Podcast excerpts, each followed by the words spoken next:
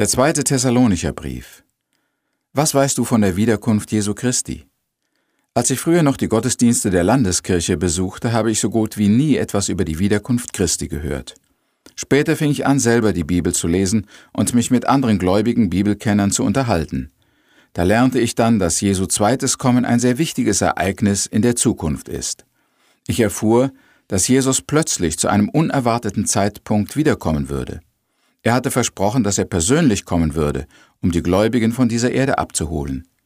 In diesem Zusammenhang las ich auch einiges über die Endgerichte und den letzten Kampf Jesu gegen seine Feinde auf dieser Erde.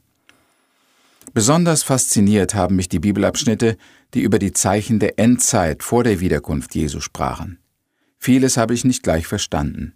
Die Zusammenhänge blieben mir für lange Zeit dunkel, und bis heute bin ich noch kein Experte über Zukunftsfragen in der Bibel. Ich habe gemerkt, dass viele Meinungsverschiedenheiten über die endzeitlichen Dinge selbst unter den Bibelkennern bestehen und dass sogar manche Sekten an diesem Thema entstanden sind. Es gibt extreme und schwärmerische Gruppen, die den Tag der Wiederkunft mit den unglaublichsten Zahlenkombinationen ausrechnen und dann in weißen Kleidern die Berge besteigen, um Jesus zu empfangen. Andere christliche Gemeinschaften haben es scheinbar völlig übersehen dass uns in der Bibel etwas über Jesu Wiederkunft und zukünftige Ereignisse gesagt wird. Sie verstehen das Christentum mehr als eine Morallehre für dieses Leben. Dass Jesus Gottes Sohn ist und dass er eines Tages wieder auf diese Erde kommen wird, ist vielen unbekannt. Es wird in ihren Kreisen einfach verschwiegen. Aber wer die Bibel liest, kommt um diese Lehre nicht herum. Sie ist ein wichtiger Bestandteil des Christentums. Wir alle sollten wissen, was Gott uns über seine Zukunftspläne geoffenbart hat.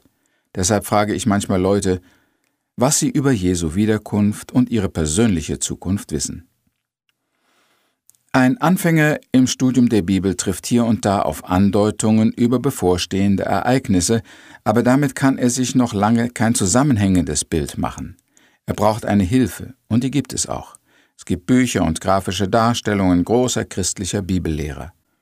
Darin sind die aus verschiedenen Bibelstellen gesammelten Informationen zu diesem Thema zusammengetragen und in chronologischer Reihenfolge geordnet. Du solltest dir einmal solch eine grafische Darstellung des Heilsplans Gottes anschaffen. Er würde dir ganz neue Horizonte in der Bibel öffnen. Dieses Thema ist nicht ein Spezialgebiet für Theologen, es sollte Allgemeingut der Christen sein. Nun gut, heute wollen wir den zweiten Thessalonicher Brief betrachten. Er wurde nicht lange nach dem ersten Brief, den wir im vorigen Kapitel besprachen, geschrieben. Auch das Anliegen ist ungefähr dasselbe. In beiden Briefen geht es um die Wiederkunft Christi. Den ersten Thessalonicher Brief betrachteten wir unter dem Gesichtspunkt Wer ist ein echter Christ? Anhand des Beispiels der Christen in Thessalonich kann man das gut nachvollziehen. Heute nun müssen wir aber auf das eigentliche Thema der beiden Briefe eingehen, und das ist die Wiederkunft Christi. Ich möchte noch einmal auf den ersten Brief zurückkommen und ein paar Verse lesen, die den Inhalt zusammenfassen. Wahrscheinlich ist das die Antwort des Apostels Paulus auf die Frage der Christen in Thessalonich, was in der Zukunft mit ihren Toten geschieht. Sie hatten schon verstanden, dass Jesus wiederkommen würde und dass die lebenden Christen dann mit ihm zusammen in den Himmel gingen. Aber was würde mit den Toten geschehen? Paulus antwortet darauf folgendes in 1. Thessalonicher Kapitel 4, Vers 13 bis 18. Wir wollen euch nicht im Unklaren lassen, liebe Brüder und Schwestern, wie es mit denen aus eurer Gemeinde steht, die schon gestorben sind. Dann braucht ihr nicht traurig zu sein wie die übrigen Menschen, die keine Hoffnung haben. Wir glauben doch, dass Jesus gestorben und auferstanden ist.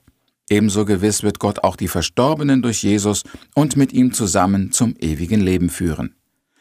Mit einem Wort des Herrn sagen wir dies. Die Brüder und Schwestern, die schon gestorben sind, werden gegenüber uns, die beim Kommen des Herrn noch am Leben sind, nicht benachteiligt sein. Wenn Gottes Befehl ergeht, der oberste Engel ruft und die himmlische Posaune ertönt, wird Christus der Herr selbst vom Himmel kommen. Zuerst werden dann alle, die im Vertrauen auf ihn gestorben sind, aus dem Grab auferstehen.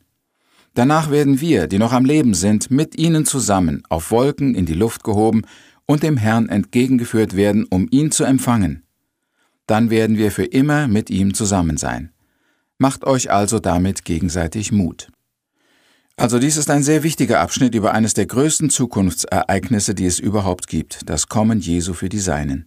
Nachdem Paulus den Gemeindegliedern erklärt hat, dass nicht nur die lebenden Christen, sondern auch die bereits Verstorbenen mit Jesus entrückt werden, sagt er, Über die Frage, wann das geschehen wird, Brüder und Schwestern, zu welchem näheren Zeitpunkt es eintreten wird, brauchen wir euch nichts zu schreiben. Ihr wisst selbst ganz genau, dass der Tag des Herrn so unvorhergesehen kommt wie ein Dieb in der Nacht. Wenn die Menschen sagen werden, alles ist ruhig und sicher, wird plötzlich Gottes vernichtendes Strafgericht über sie hereinbrechen, so wie die Wehen über eine schwangere Frau. Da gibt es kein Entrinnen. Das sagt Paulus also über den Zeitpunkt der Entrückung. Immer wieder interessieren sich die Menschen für den Termin dieses Geschehens. Wann wird die Entrückung sein? In tausend Jahren? In hundert? In zehn? Oder in einem? Gott hat das Datum nicht bekannt gegeben, und das hat sicher seinen guten Grund. Wir sollen wachsam sein.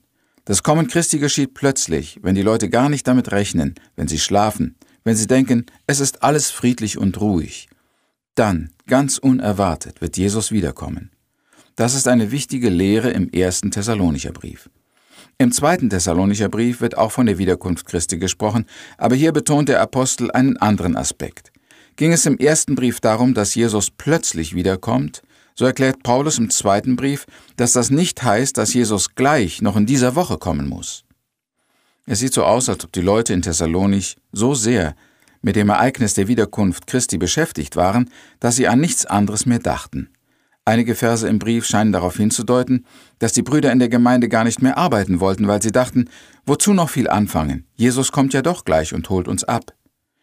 Gegen diese Einstellung wendet sich Paulus also im zweiten Thessalonicher Brief. Ich lese einige Sätze im zweiten Kapitel. Da sagt der Apostel, 2. Thessalonicher 2, Vers 1, Ihr wartet darauf, Brüder und Schwestern, dass Jesus Christus unser Herr kommt und wir mit ihm vereinigt werden.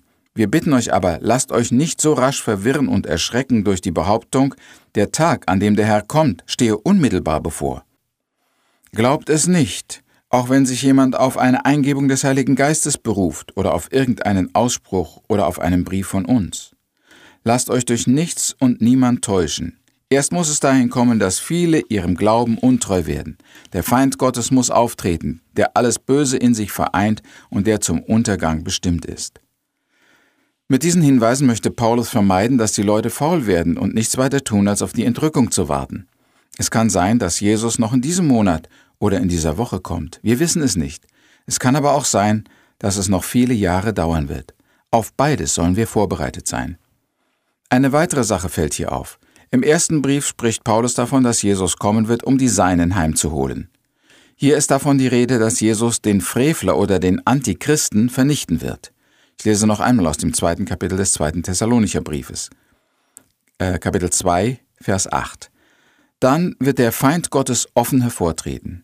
Aber Jesus, der Herr, wird in Herrlichkeit kommen und ihn mit dem Hauch seines Mundes töten. Durch sein bloßes Erscheinen wird er ihn vernichten. Offenbar spricht Paulus hier von einer anderen Sache als im ersten Brief. Dort begegnen wir Jesus in den Wolken und werden von ihm heimgeholt. Hier kommt Jesus, um seinen Feind zu vernichten. Es gibt noch andere Stellen in der Bibel, die bestätigen, dass Jesu nächstes Kommen in zwei Etappen geschieht. Aber das würde jetzt vielleicht zu weit führen, diese Dinge in Einzelheiten zu erklären. Nochmals möchte ich aber betonen, dass es wichtig ist, sich darum zu kümmern, was auf uns zukommt. Gott hat uns in seinem Wort vieles geoffenbart, wir brauchen nicht im Dunkeln zu tappen bezüglich der Endzeit. Dann sollen wir verstehen, das Thema über die Wiederkunft Christi ist nicht eine Sonderlehre von Sekten, sondern biblischer Bestandteil und Glaubensgut der Christen. Die Tatsache der Wiederkunft Jesu Christi soll niemals als ein Ruhekissen gedeutet werden und als eine Entschuldigung für Faulheit und Untätigkeit. Vielmehr dient diese Verheißung dem echten Christen als ein Trost im Leiden. Nicht mehr lange, dann wird Jesus kommen und uns holen. Sie dient dem Gläubigen zur Motivation in der Heiligung. Bald werde ich vor Jesus erscheinen. Wird er dann zufrieden mit mir sein? Die Verheißung seines Kommens ist uns auch ein Ansporn zum Dienst. Unser Herr wird kommen und unsere Arbeit bewerten. Auf den ganzen Wandel und Dienst des Christen hat die Zukunftserwartung eine starke Auswirkung, und sie soll es haben. Deshalb sollen wir darüber Bescheid wissen. Wir sollen uns daran erinnern. Wir sollen uns damit trösten und zu einem guten Wandel ermahnen lassen. Wir beten. Herr, wir danken dir, dass du einen Plan hast mit dieser Welt und mit uns. Wir danken dir, dass du uns deinen Plan wissen lässt. Wir danken dir auch, dass du persönlich wiederkommen wirst, um die Deinen heimzuholen und die Geschichte dieser Erde zu Ende zu bringen. Hilf uns, Herr, in einer rechten Haltung auf dein Kommen zu warten. Amen.